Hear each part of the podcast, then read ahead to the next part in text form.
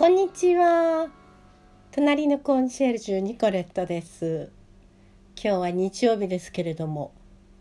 ここ何日間か雨が続いていますね。今月いっぱいあの天気が悪いんだそうですよ。ちょっとね、そう考えると少々暗い気持ちになりますが、でも雨でも楽しむ方法っていうのを考えていきましょうよ。昨日はですね、またまた一人芝居を見てきました。今度はね、風間森夫さん。ご存知ですよね。1949年東京生まれの方。え子役として活躍されていたんですね。早稲田大学演劇科をご卒業。なんかお父様もあの役者さんではなかったけれども宴会芸が大変お得意な方だったみたいでその一部ですね披露してましたけれども実際の話なのかそれとも作り話なのかがわからないところがありましたけれどもね、えー、牛山明という役なんですね。で私は昨日初めて見ましたので最初ですねスクリーンでねあのこの人の半生みたいなのがねこうずっと上映されるんですよ。最初第1部がカラオケマン第2部が旅の空第3部一人第4部コーヒーをもう一杯第5部霧の彼方というテーマでこうずっとやってきたらしいんですけどね。まあこの牛山明という人はどういう人かというとごく平均的なサラリーマン当然悩みも抱えている仕事家庭異性問題そんな彼をいつも救ってくれるのはカラオケだった。歌って歌って歌いまくる牛山明。ある日サウナへ行ってなぜか記憶喪失になってしまう。交番へ行くも病院へ行くも蘇るのは青春時代の断片的な記憶だけ。家族も仕事も何一つ思い出せないまま大衆演劇一座に入る。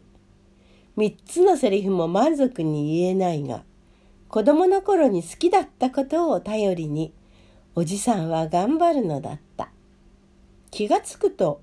一座のおかみさんと逃亡していた。そこは北陸の小さな喫茶店。座長の暴力から守るためだ。行くあてもない珍道中が始まる。やがて、おかみさんは牛山に恋心を抱き、おかみさんと別れた後、交通事故に遭い、ブルーシートのテントの中にいた。ホームレスのおじちゃんとの交流の中で、牛山は家族のもとに帰る決心をするが、というストーリーになってるんですね。でそうそうそうそう。記憶喪失だったんで妻以外の人と仲良くなっちゃうわけですけどね。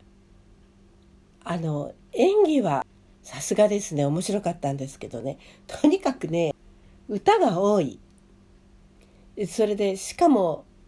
あのモノマネじゃなくって自分の歌として歌ってらっしゃるのでものすごくうまいんだったらすごい聞き惚れてしまうわけですけどまあ可もなし不可もなしなんですね。で特に個性があるわけでもない。そうするとねまあもう申し訳ないけど聞いてると眠くなっちゃうんですよ。でまあ私はあのミュージカルが好きでずっと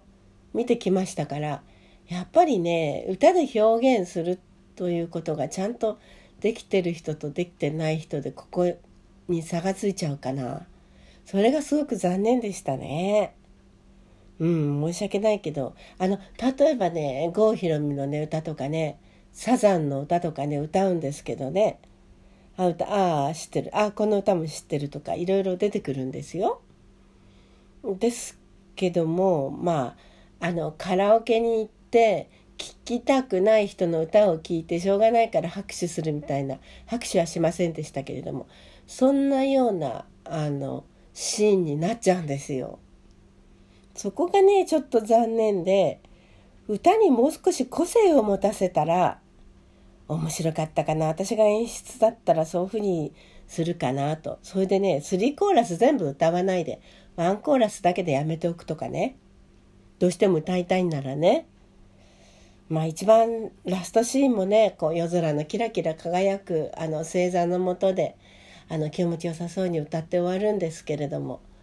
あのそれはねまあそれで良かったですけれども。演技はやっぱりこの人ねピカイチですよね。ただもう年取ったね風間さんね本当におじさん演技になっちゃってて。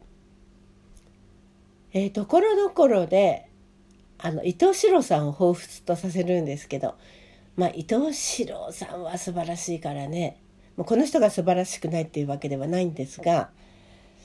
ちょっと声色もいろいろ変えてはいらっしゃるんですけれどもね。あの1997年に一人芝居を始めたんですってね。で24年目なんですって。で隠れたファンがいっぱいいらっしゃるんじゃないですか。日本各地のみならずアジアヨーロッパアメリカに至るまで世界各地を講演してきたということです。えー、コロナ禍の中でも毅然とした姿で稽古場に立つ風間さんを見ていると勇気をもらえますということですね。表現者としての貪欲なエネルギーはどこから来るのか一人芝居は役者がどこまで自由に遊べるかにかかっていると思いますその果てしない遊びに身を投じ自問自答しながら決して妥協しない強靭な精神と肉体は持って生まれた才能に違いない僕が初めて声をかけた時は芝居は相手役がいないとねとあまり乗り気でなかった風間さん。いやいや今や一人芝居でありながら舞台上にはたくさんの相手役が見えてきます。24年間積み上げていた役者風間森夫の飽くなき修行の賜物ではないだろうか。コロナ疲れのこの時期だからこそ今日は風間さんの芸を思う存分楽しんでいただければと思っていますというプロデューサーの岡田清さんのお言葉でね。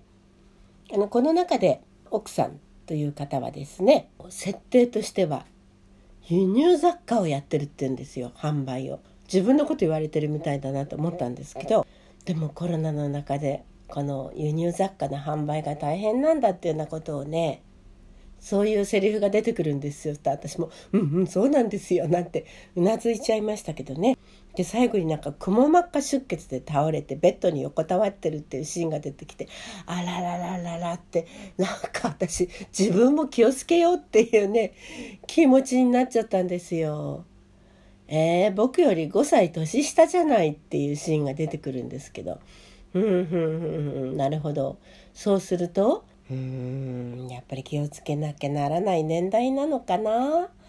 なんて思いながらあの見ていましたよ。まあ風間さんねもう少しあのもう少しお痩せになって素敵になってほしいななんていうのは私だけですかねそういうふうに思うのは。まあ、ちょっとね演技がねやっぱりおじさん化しちゃってるんですよね。いやいくつになってってもう素敵でいてほしいなって 思っちゃうんですけどそれは無理ですか？ねえやっぱりあのまあおじさん演技とかおばさん演技ってねまあ難しいけど結構できちゃうものなんですよ。私もそういうおばさん演技多分できますよ。うん。やらないだけでね。やっぱりもう少しね若い役をやりたいとかって思ってしまうのは何でしょうか。だって年取った役ならいくらでもできるでしょ。私うんと若い頃からおばあさんの役とかねやったんですよ。うん、追加作りの名人のおばあさんとかね、えー、そんな役ですね。あと若い役ではあの若いうさちゃんの役とかね。そういうのもやったりしましたけどね。はい、あの、風間森夫さんですけれども、塚公平事務所の、うん、熱海殺人事件とか、蒲田行進曲などに出演されましたね。日本アカデミー賞最優秀助演男優賞など多数受賞されています。